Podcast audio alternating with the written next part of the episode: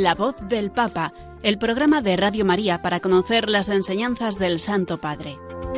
Es un espacio dirigido por el Padre Mario Ortega.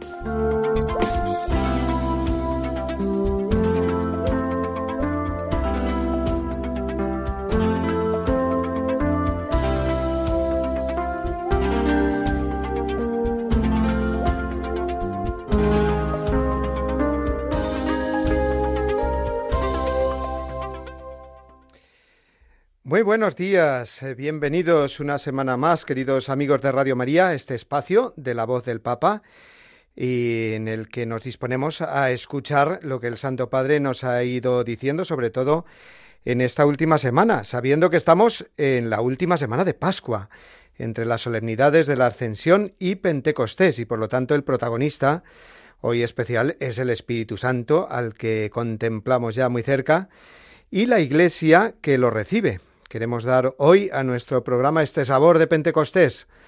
El Papa es el sucesor de San Pedro, que fue el primer apóstol, cabeza de todos sus hermanos, en anunciar el querigma en Jerusalén, según leemos en el libro de los Hechos de los Apóstoles. Lo hizo en distintas lenguas, con el ardor sobrenatural del Espíritu Santo. Y desde entonces eh, la Iglesia sigue guiada y sostenida por el mismo Espíritu Santo y así será siempre hasta el regreso en la gloria del Señor Jesús. Escuchando la voz del Papa, que es eh, lo que nos disponemos a hacer a esta hora mm, cada martes en Radio María, entramos en esta comunión eclesial y abrimos las puertas al Espíritu Santo por cuya fuerza llega el Evangelio a los hombres y mujeres del siglo XXI. Así pues, dispongámonos con alegría a conocer, comentar y profundizar en la enseñanza del Santo Padre. Pero antes eh, vamos a rezar por él, como él nos pide siempre que lo hagamos, lo hacemos con la oración eh, habitual de nuestro programa. Oración por el Papa Francisco. Señor Jesús, tú eres el buen pastor, siempre satisfaciendo nuestras necesidades y conduciéndonos a la vida eterna. Te damos gracias por el Papa Francisco, tu vicario en la tierra, siervo de los siervos de Dios. Dale santidad y fuerza para llevar a cabo su misión y que sea para el mundo un signo de tu amor y una clara voz de verdad, de justicia y de la santidad de la vida humana. Que todo lo que diga y haga nos acerque más a ti, que vives y reinas por los siglos de los siglos. Amén.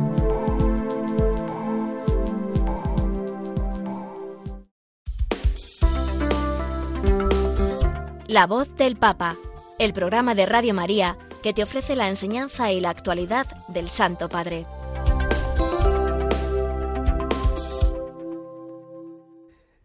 Bueno amigos, pues vamos ya de lleno al contenido de nuestro programa de hoy, comenzando como hacemos eh, siempre por la última catequesis eh, del Papa, la que nos dirigió el miércoles pasado. Ya sabéis que estamos dentro del ciclo de catequesis sobre el tema eh, siguiente, la pasión de anunciar el Evangelio, el ardor evangélico o el celo apostólico, como le gusta decir mucho al Papa, el celo apostólico. Eh, comenzó a hablarnos eh, por medio del ejemplo que nos da Jesús mismo en el Evangelio. Después nos habló el Papa del celo apostólico de los primeros mártires, eh, también después de los primeros monjes y monjas, y ahora va a ir recorriendo algunos santos, grandes apóstoles, grandes misioneros, que nos enseñan con su ejemplo cómo se evangeliza con ardor, con celo. Y cómo no, comenzó por el patrono de las misiones, que es eh, nuestro San Francisco Javier. Digo nuestro porque es navarro, español, pero San Francisco Javier es de todos, eh, se hizo de todos para llevar a todos el Evangelio. Y por eso el Papa lo primero que hizo fue recordar con San Francisco Javier y en la figura de San Francisco Javier a todos los misioneros, pasados y presentes, recordar eh, su ardor siempre vivo porque si no, eh, eh, uno no podría dejar casa y comodidades. El argumento del Papa fue así de sencillo y es el que todos podemos entender. No, no se hace lo que hacen los misioneros de dejar casa, comodidades, simplemente por gusto. ¿eh? uno puede tener, por supuesto, esa vocación, porque es un don de Dios, y querer hacerlo, pero se pasan mil calamidades. Así que si no se está muy convencido de lo que se hace, que es eh, dar la vida por Cristo y predicar el Evangelio, pues eh, no, no se es misionero, ¿no? Así que el celo apostólico de los misioneros y el primero de todos, eh, como patrón, es San Francisco Javier. a partir de ahí, el, el Papa, pues, fue comentando, ¿no? Este ardor de los misioneros, diciendo, leo textualmente, es grande la labor de los misioneros, salir de la patria, para predicar el Evangelio. Este es el celo apostólico, y esto debemos cultivarlo mucho.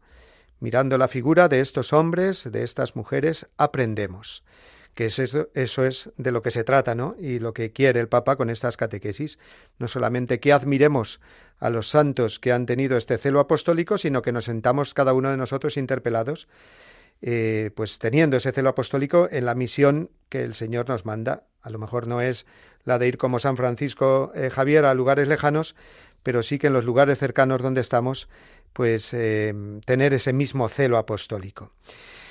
El Papa, el Santo Padre eh, Francisco, fue resumiendo la vida de San Francisco Javier, uno de los primeros integrantes de la naciente Compañía de Jesús, a la que pertenece el Papa, o sea que es un santo muy conocido por el Papa y eh, fue recorriendo sus primeros pasos, eh, eh, su tierra natal, Navarra, luego los estudios en París, con el encuentro decisivo en su vida con San Ignacio de Loyola, el abandono de la carrera mundana para hacerse misionero, en fin, el Papa fue haciendo una síntesis de esta vida de San Francisco Javier, que por otro lado creo que, que todos la conocemos, que nos es conocida. Pero vamos a escuchar eh, directamente la voz del Papa eh, con su correspondiente eh, traducción al español.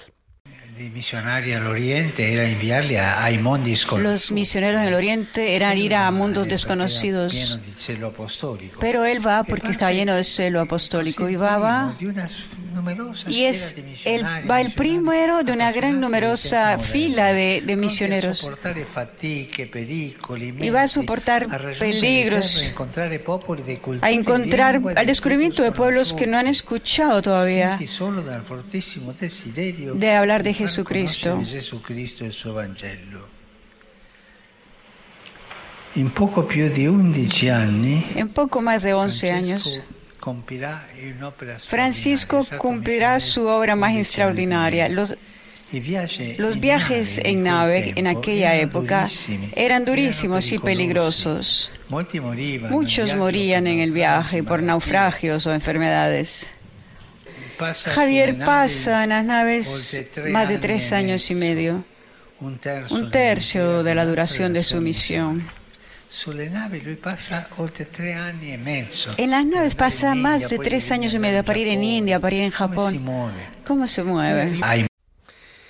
Bueno, pues vemos cómo eh, el Papa Francisco fue destacando, en primer lugar, como hemos escuchado, las fatigas y peligros inmensos, los mundos desconocidos que recorrían los misioneros. Eh, San Francisco Javier de una manera especial, todo lo que eso lleva consigo eh, imaginémoslo, ¿no? Pues eh, distinto idioma y cultura que tiene que ir aprendiendo sobre la marcha con todo lo que eso lleva consigo, ¿no? Hacerse un, niño, ¿no? Y aprender el idioma, buscar traductores, interpretar, mm, digamos, lo que él ve y, ir mm, desbrozando, digamos, todo un terreno virgen, es decir, un terreno donde no había sido anunciado el Evangelio.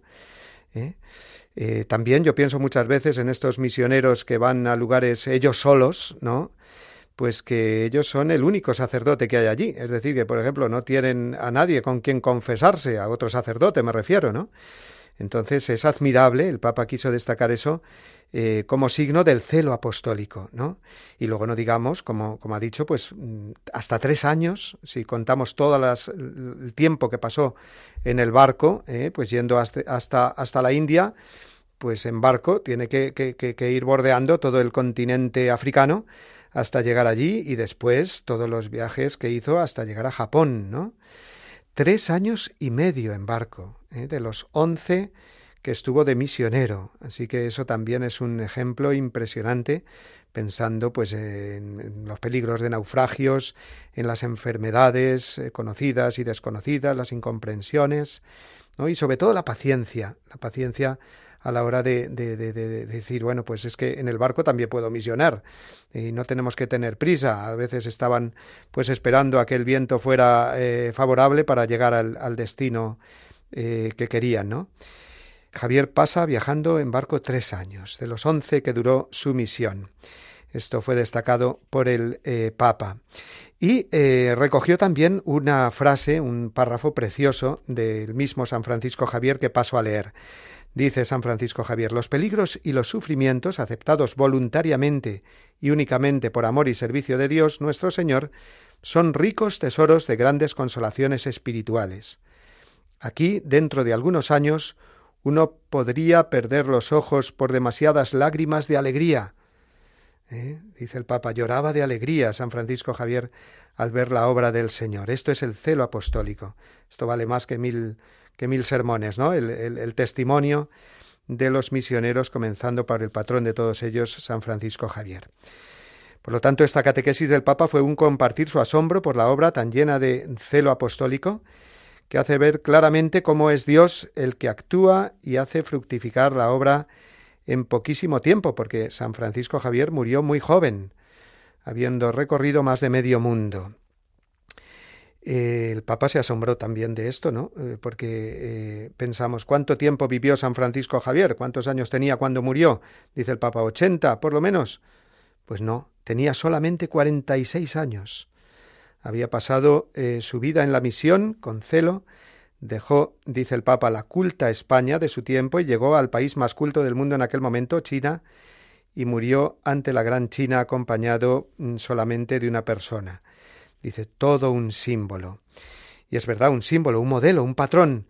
Por eso Francisco Javier es el patrón de todos los misioneros. ¿Y cuál fue su secreto? Pues el Papa nos lo reveló muy claramente. Lo escuchamos de nuevo. Su intensa actividad estuvo siempre unida a la oración, a la unión con Dios, mística y contemplativa. No dejó nunca la oración porque sabía que ahí estaba la fuerza. Donde quiera que estaba cuidaba mucho de los enfermos, los pobres y los niños. No era un misionero aristócrata, estaba siempre con los más necesitados. Y los niños le daba instrucción, catecismo, a los pobres, a los enfermos. Iba a las fronteras para asistir y ahí creció en grandito. El amor de Cristo fue la fuerza que lo llevó hasta los confines más lejanos, con continuas fatigas y peligros, superando fracasos, decepciones y desánimos, más aún, dándole consuelo y alegría para seguirlo y servirlo hasta el final. El final de la catequesis eh, fue una exhortación a todos a vivir el celo apostólico, como San Francisco Javier. Especialmente los jóvenes, dijo el Papa, que buscan siempre, digámoslo así, emociones fuertes, grandes aventuras, pues la de la misión y la predicación del Evangelio por todo el mundo, como nos mandó Jesús en el momento de su ascensión, es la aventura más grande y más grata.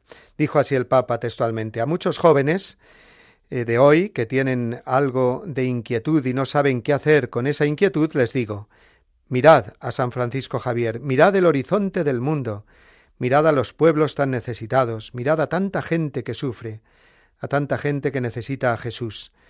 E id, tenga, tened coraje.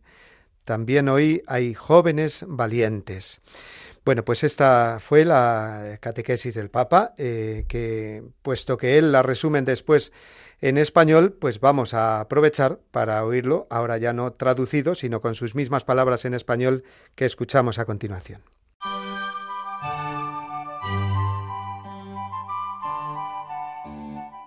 Queridos hermanos y hermanas, en nuestro itinerario de catequesis sobre los testigos del Evangelio, hoy encontramos a San Francisco Javier, Este santo español es patrono de las misiones junto con Santa Teresita de Lisieux. Francisco nació en Navarra, realizó sus estudios universitarios en París, allí conoció a Ignacio de Loyola, quien lo acompañó en la experiencia de los ejercicios espirituales. El encuentro con Cristo que tuvo durante esos días le cambió la vida. Años después, Ignacio, Francisco y otros amigos formaron la Compañía de Jesús, se pusieron a disposición del Papa para atender las necesidades más urgentes de la Iglesia en el mundo. Enviado a la India como anuncio apostólico, Francisco Javier realizó una labor evangelizadora extraordinaria, catequizando a los niños, bautizando, atendiendo a los enfermos. Su celo apostólico lo impulsaron a ir siempre más allá de lo que conocía y así viajó a otros lugares de Asia, como las Islas Molucas y Japón, hasta morir con el deseo de anunciar el Evangelio en China.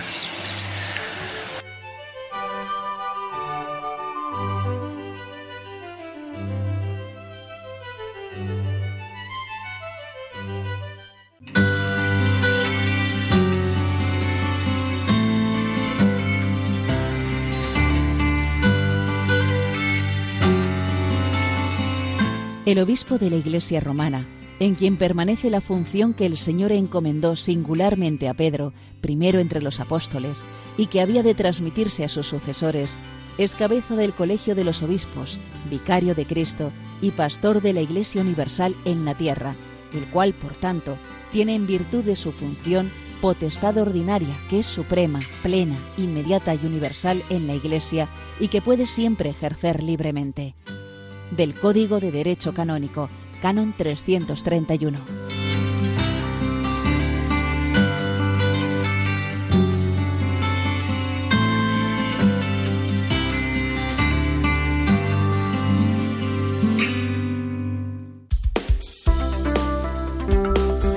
La voz del Papa, el programa de Radio María que te ofrece la enseñanza y la actualidad del Santo Padre.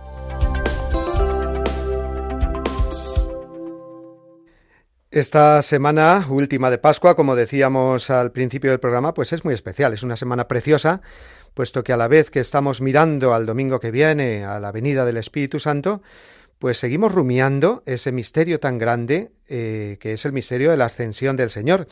Y que el Papa Francisco en el rezo del Regina Cheli el, domingo eh, pues eh, fue meditando a raíz de esta, mm, de esta solemnidad, de este misterio dice que la ascensión del Señor es una fiesta que conocemos bien, pero eh, que puede hacer surgir eh, algunas preguntas en nosotros, al menos dos, dijo el Papa, y es verdad.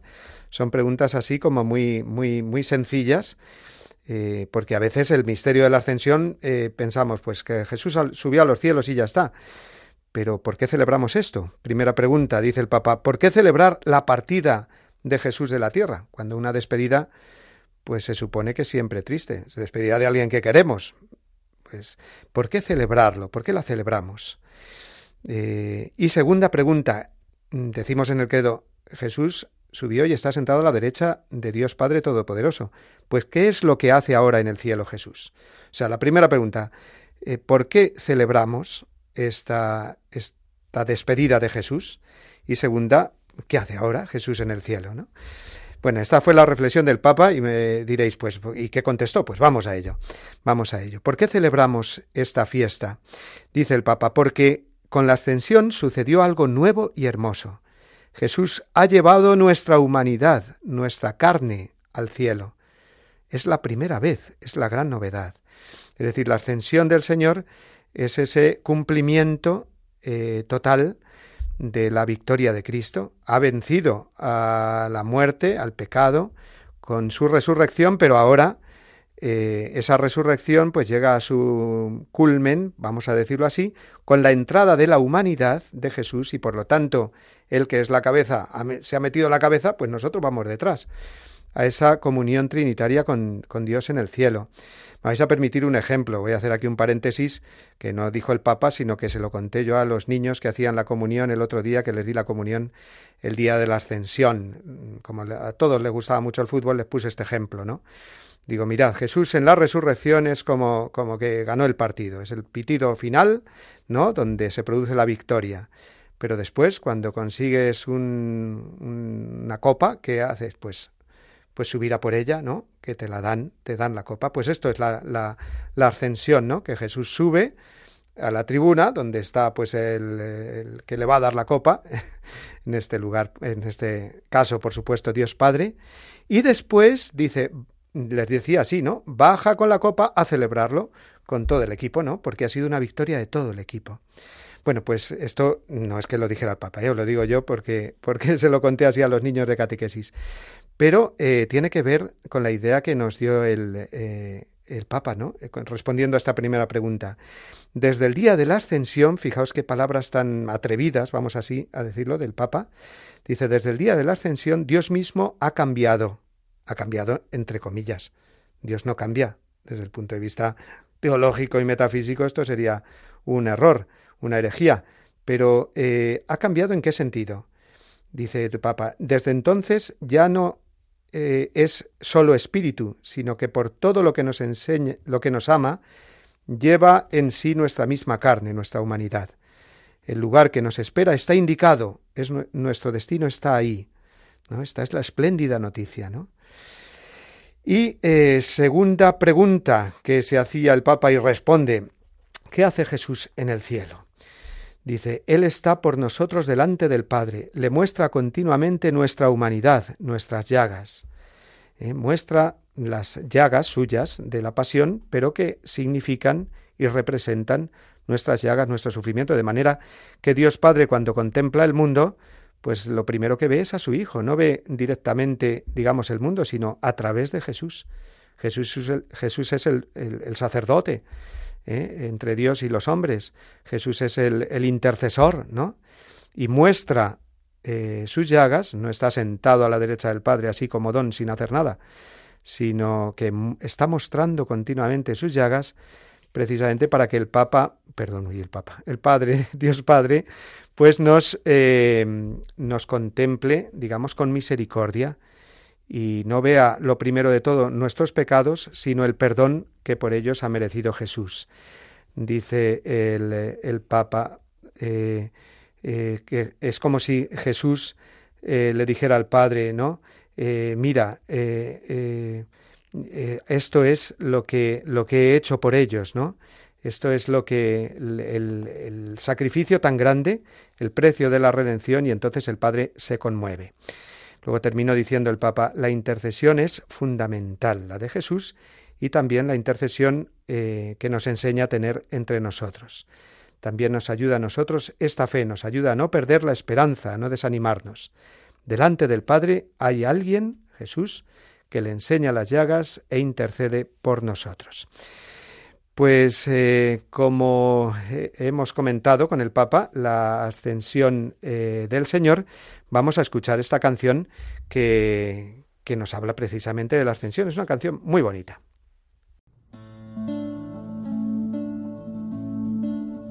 Los convocó antes de despedirse. Les dijo, vean, la escritura se cumplió. Ahora en mi nombre anunciarán a todo el mundo la buena nueva de perdón y conversión. Son los testigos del poder que se me ha dado. En cielo y tierra tengo toda autoridad. Les enviaré a quien mi Padre ha prometido y revestidos con su fuerza, mi reinado anunciarán Nuevos discípulos harán por todo el mundo. El evangelio del perdón predicarán y enseñarán a amar según el mandamiento.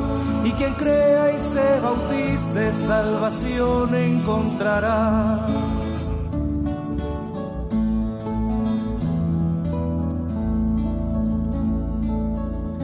crea en mí podrá vencer demonio y por mi gracia nuevas lenguas hablará y ni el veneno de serpientes le hará daño y a quienes impongan sus manos sanará.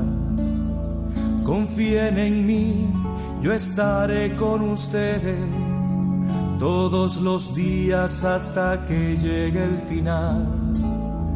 Y bendiciéndolo subió hasta el mismo cielo, donde se sienta glorioso a la derecha de Dios. Nuevos discípulos harán por todo el mundo. El evangelio del perdón predicarán y enseñarán a amar según el mandamiento. Y quien crea y se bautice, salvación encontrará.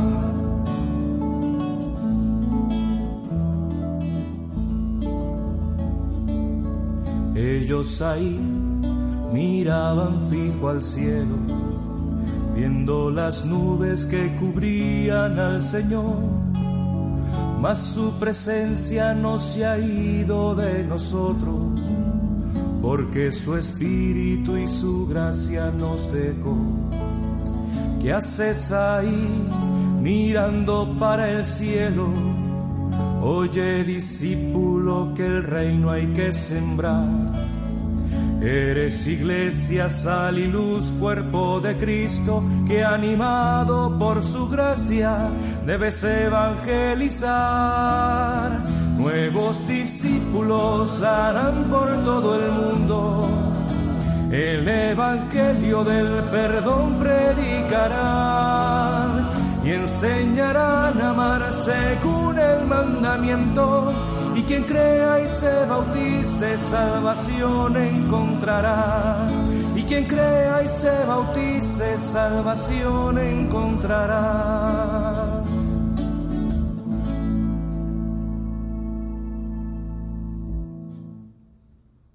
Son muchísimas las veces que los que dirigimos programas de Radio María, trabajamos en Radio María ya desde hace tiempo como voluntarios, pues mucha gente cuando nos oye, siendo sacerdotes, hablo de mi caso, en los distintos sitios eh, donde predicamos, nos reconoce la voz y nos dicen, ¿es usted el que conduce este programa de Radio María? Yo ahora el de la voz del Papa o antes el Dies Domini o el Compendio del Catecismo, pues les digo sí, claro que sí, y me responden enseguida ¿cuánto nos ayuda Radio María? ¿Cuánto nos ayuda el tenerla siempre al lado, el poderla escuchar día y noche a todas horas, cuando estoy en casa, cuando estoy en el eh, coche, cuando voy de acá para allá?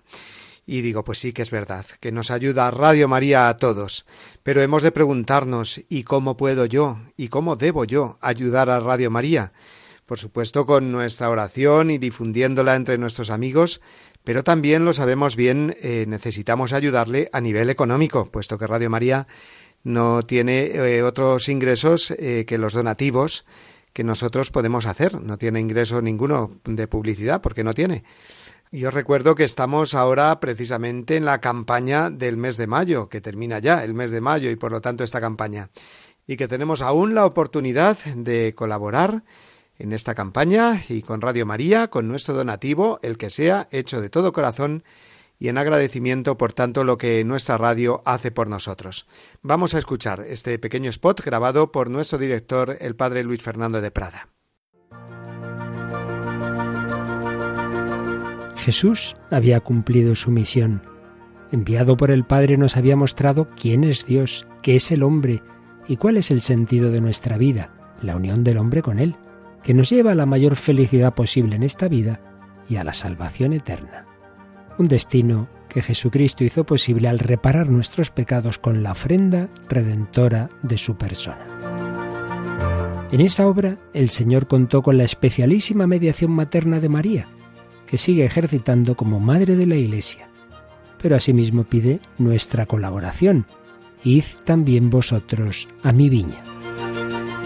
Radio María no tiene otro fin que el de responder a esa llamada y colaborar con la Iglesia en su misión evangelizadora en el mundo, en el que ya está presente en más de 80 países. Para que pueda seguir esa expansión en España y muchas otras naciones, realizamos nuestra campaña de mayo. Esperamos contar un año más con tu oración, sacrificio, testimonio y donativo. Puedes informarte de cómo colaborar llamando al 91 822 8010 o entrando en nuestra página web radiomaria.es. Con María al servicio de la nueva evangelización.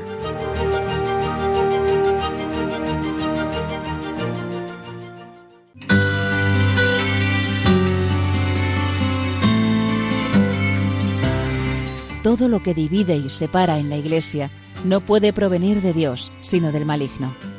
Los católicos podemos tener la certeza de mantenernos en la verdadera doctrina si estamos siempre en comunión con el Santo Padre. No debemos olvidar la frase de San Ambrosio, Ubi Petrus ibi Ecclesia. Donde está Pedro, allí está la Iglesia.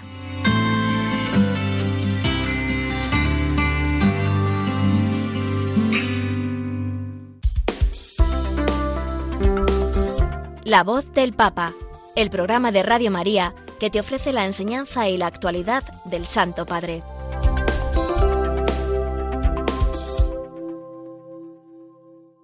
El domingo pasado fue el día de la Ascensión y el que viene será Pentecostés. Luego estamos en esta semana en que nos preparamos para la venida del Espíritu Santo. Lo hacemos de una manera especial, ya inmediata. Es el día de Pentecostés, el comienzo de la andadura de la Iglesia, con Pedro a la cabeza, como eh, leemos en el, eh, el, capítulo segundo del libro de los Hechos de los Apóstoles, y mm, el sucesor del eh, apóstol San Pedro es precisamente el Papa. Luego, pensar en Pentecostés, celebrar Pentecostés es celebrar también a la Iglesia. El Espíritu Santo sigue y seguirá siempre guiando a su Iglesia a través del Papa. No podemos caer en la tentación de reducir la Iglesia y el magisterio del Papa a algo puramente humano, aunque también la Iglesia y el Papa, por supuesto, pues eh, son una realidad humana que no podemos obviar. Pero está el Espíritu Santo detrás siempre del magisterio del Papa, de modo eh, misterioso pero eficaz. El Espíritu Santo sopla donde quiere, dice la palabra de Dios. No lo abarcamos, no podemos juzgar alegremente. Por lo tanto, eh, las palabras del Papa o las, el magisterio del Papa, de este o de otro, es siempre el Espíritu Santo el que de alguna manera está detrás, ¿no? Por lo tanto, hay que recibir siempre el magisterio del Papa con un espíritu en sintonía con el Espíritu Santo. Por supuesto que tenemos que distinguir entre el magisterio eh, formal, oficial del Papa, de la Iglesia, y distintas cosas opinables que el Papa pueda decir o eh, líneas, digamos, de decisión o de actuación que a lo mejor pues no entran dentro de ese magisterio oficial. Pero aun en estos casos siempre es necesario un respeto y una disposición buena a la acogida, a la comprensión, a la sana discrepancia, si en alguna de estas cosas opinables, sobre todo en temas que no son estrictamente religiosos o de doctrina social de la Iglesia, pues se puedan ver las cosas de otro modo o con otros matices, Pero siempre, como digo, ese eh, respeto filial que es esa mirada eh, que tiene en cuenta al Espíritu Santo y que no considera a la Iglesia, por lo tanto, como una, una realidad solamente humana. Eh, el ejemplo lo tenemos en decisiones u opiniones de corte político, económico, ecológico que el Papa hace, o líneas de actuación en orden a intervenir en cuestiones sociopolíticas o económicas. La voz de la Iglesia y del Papa tiene que llegar ahí también. Ahora, si la línea adoptada o la decisión tomada nos parece más o menos apropiada, pues eso no es magisterio infalible, por supuesto. Se puede discrepar sanamente o eclesialmente, o pensar que el Papa en algunos temas podría hablar con más claridad, pero siempre desde ese respeto, como digo, eclesial, y la humildad de reconocer que seguramente el Papa tenga muchas eh, razones que yo desconozco, por ejemplo.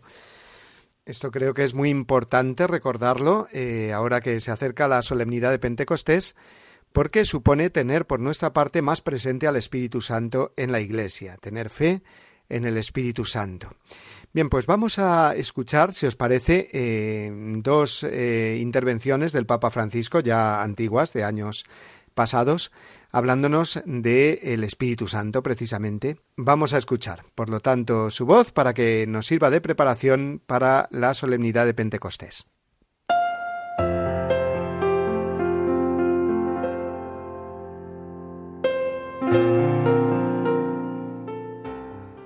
Queridos hermanos y hermanas,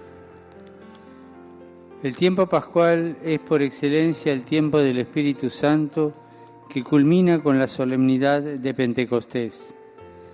En el credo profesamos la fe en el Espíritu Santo, que es Dios, Señor y dador de vida. Él es la fuente inagotable de la vida divina en nosotros. Él es el agua viva que Jesús prometió a la samaritana para saciar para siempre la sed, para colmar los anhelos más profundos y más altos del corazón humano. Porque Jesús ha venido para que tengan vida y la tengan abundante. El Espíritu Santo, que procede del Padre y del Hijo, Cristo lo ha derramado en nuestro corazón para hacernos hijos de Dios y para que nuestra vida sea guiada, animada y alimentada por Él. Esto es precisamente lo que entendemos al decir que el cristiano es un hombre espiritual, una persona que piensa y actúa siguiendo la inspiración del Espíritu Santo.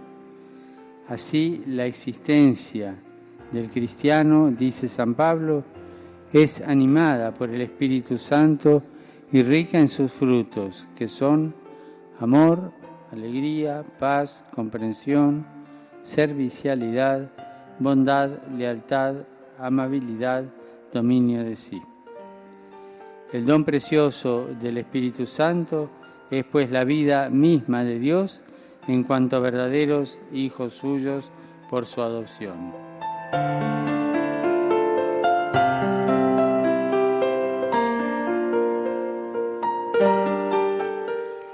En esta catequesis continuamos reflexionando sobre la oración como relación con la Santísima Trinidad y en particular con el Espíritu Santo.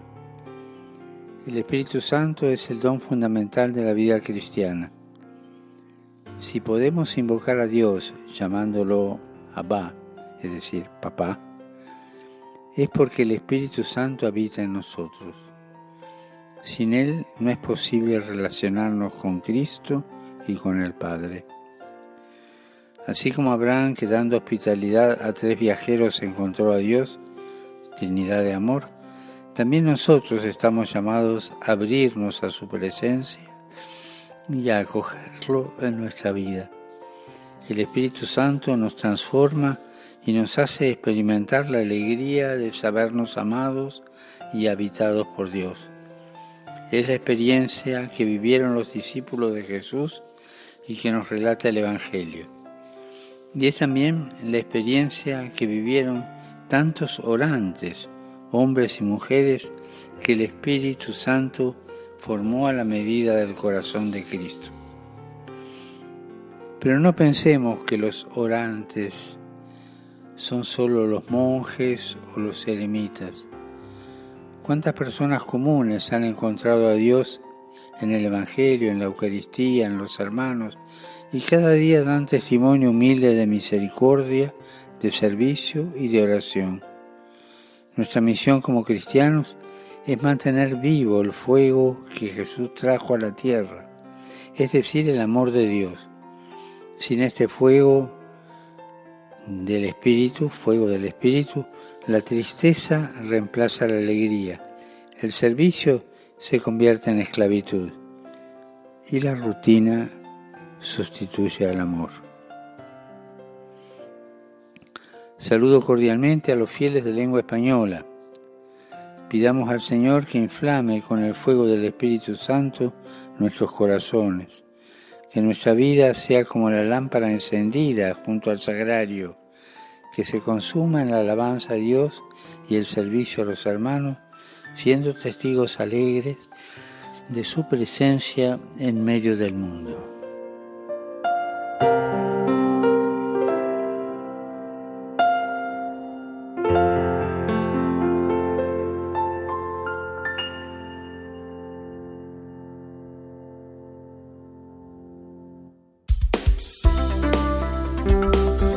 La voz del Papa, el programa de Radio María que te ofrece la enseñanza y la actualidad del Santo Padre. Pues qué maravilla escuchar eh, la voz del Papa hablándonos del Espíritu Santo y preparándonos para esta solemnidad que celebraremos en la Iglesia el domingo que viene.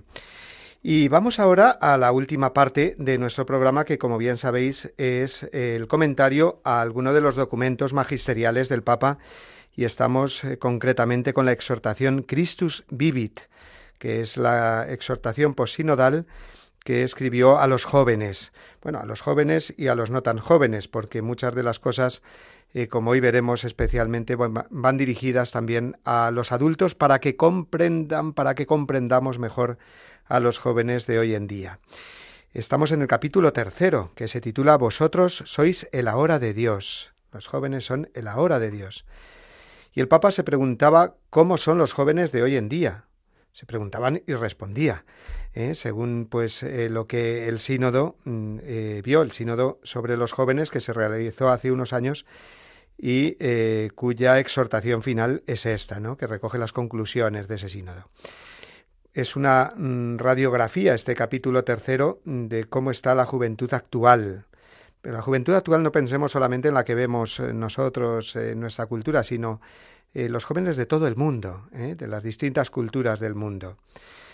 Eh, el Papa nos advertía que tenemos que tener sobre los jóvenes una mirada positiva, ¿no? Porque mm, eh, muchas veces lo que hacemos los adultos es cuando hablamos con los jóvenes enseguida lo primero pues darles eh, consejos, recetas, sin escucharlos antes, sin descubrir toda la novedad de vida que ellos tienen y que nosotros a lo mejor pues no tuvimos, o a lo mejor seguramente, ¿no? Entonces hay que escuchar primero lo que los jóvenes viven, cómo lo viven, y desde ahí, decía el Papa, ir tirando del hilo y claro que sí, al final darles mm, los consejos que tenemos eh, pues por la experiencia de vida, pero no, dice el Papa, como eh, recetas, digamos, hechas ya eh, sin escucharles antes, ¿no?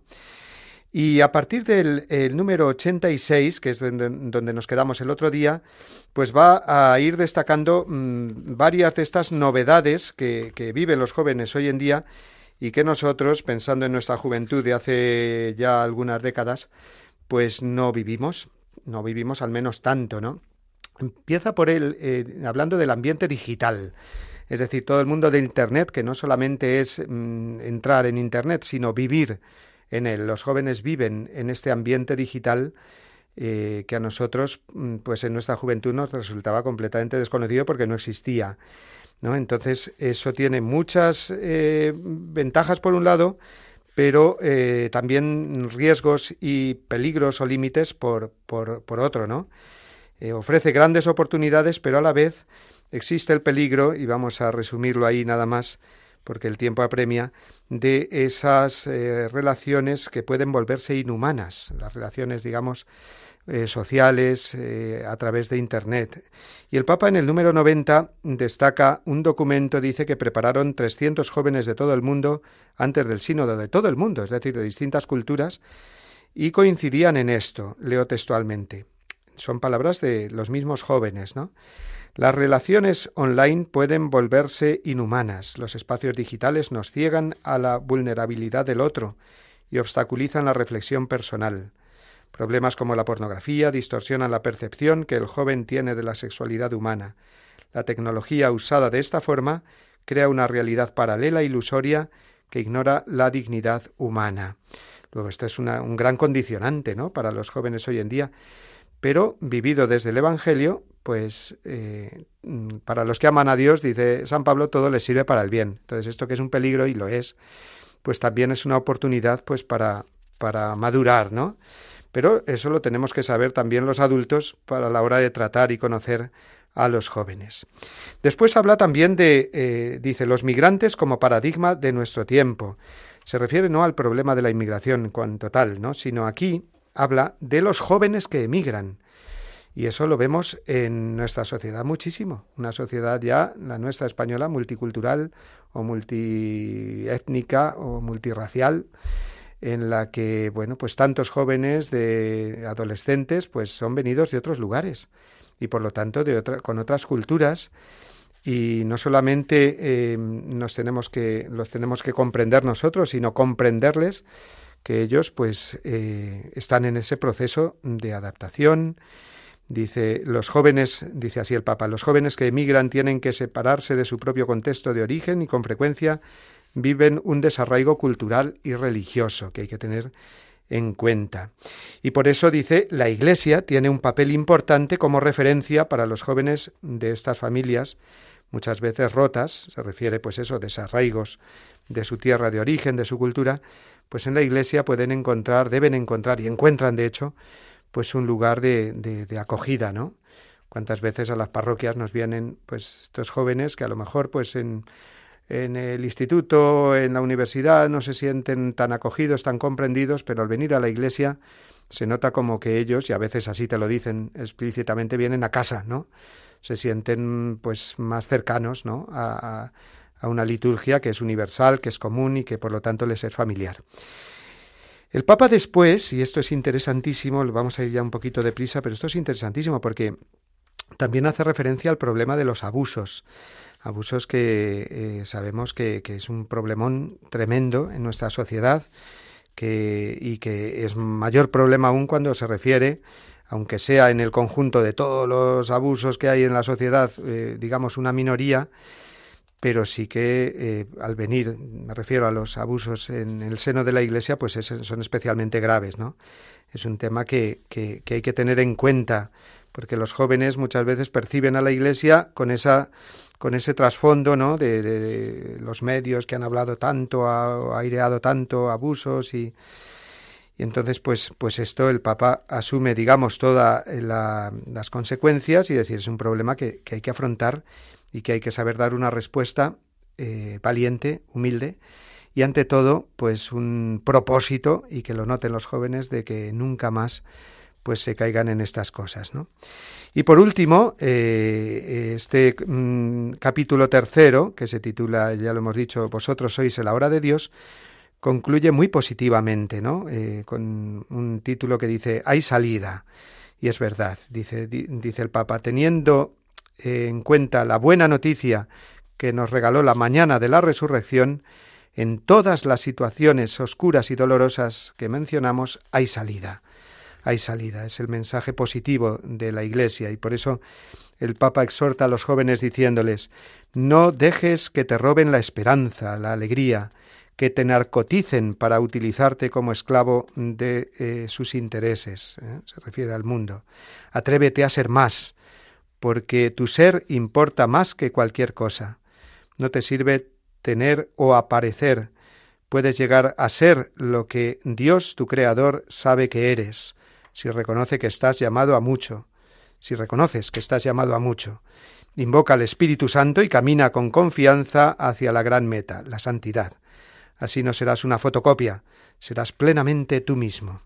Luego vemos que esta exhortación apostólica pues sirve para todos, para nosotros, para comprender más a los jóvenes y a los jóvenes les habla, como acabamos de escuchar ahora estas palabras textuales del Papa, pues muy directamente, muy desde el plano positivo, y es que tiene que ser así, tiene que ser así, desde, eh, desde esa disposición positiva por todo, puesto, por todos, puesto que creemos en la resurrección del Señor.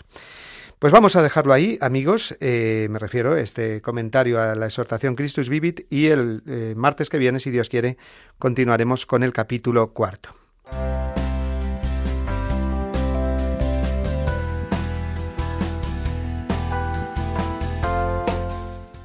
Pues toca despedirnos. Eh, ahora se nos ha pasado volando esta hora, ¿verdad? Escuchando el magisterio del Papa, compartiéndolo con alegría, con amor, porque así es como hay que vivir en la Iglesia y así es como hay que recibir siempre eh, todo. No tanto como malas noticias o pesimismos, que de eso ya hay muchísimos, sino como esa luz de la Iglesia, que es la luz del Espíritu Santo y que el Papa nos ofrece eh, cada semana y a cada momento.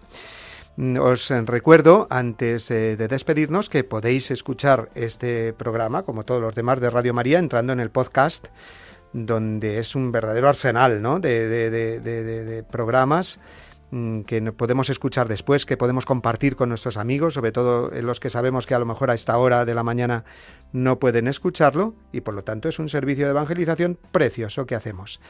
Y podéis también escribirnos al eh, correo eh, del programa, la voz del papa, radiomaria.es, donde responderemos a todas las sugerencias, preguntas, comentarios que haya.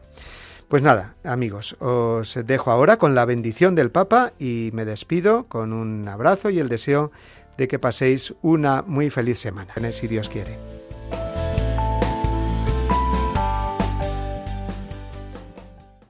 Que Jesús lo bendiga y la Virgen Santa los cuide. Muchas gracias.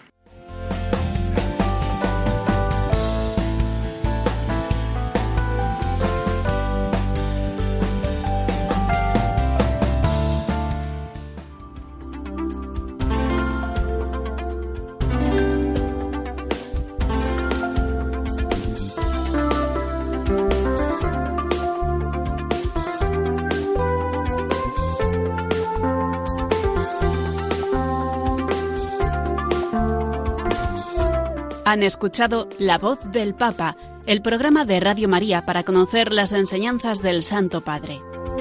Es un espacio dirigido por el Padre Mario Ortega.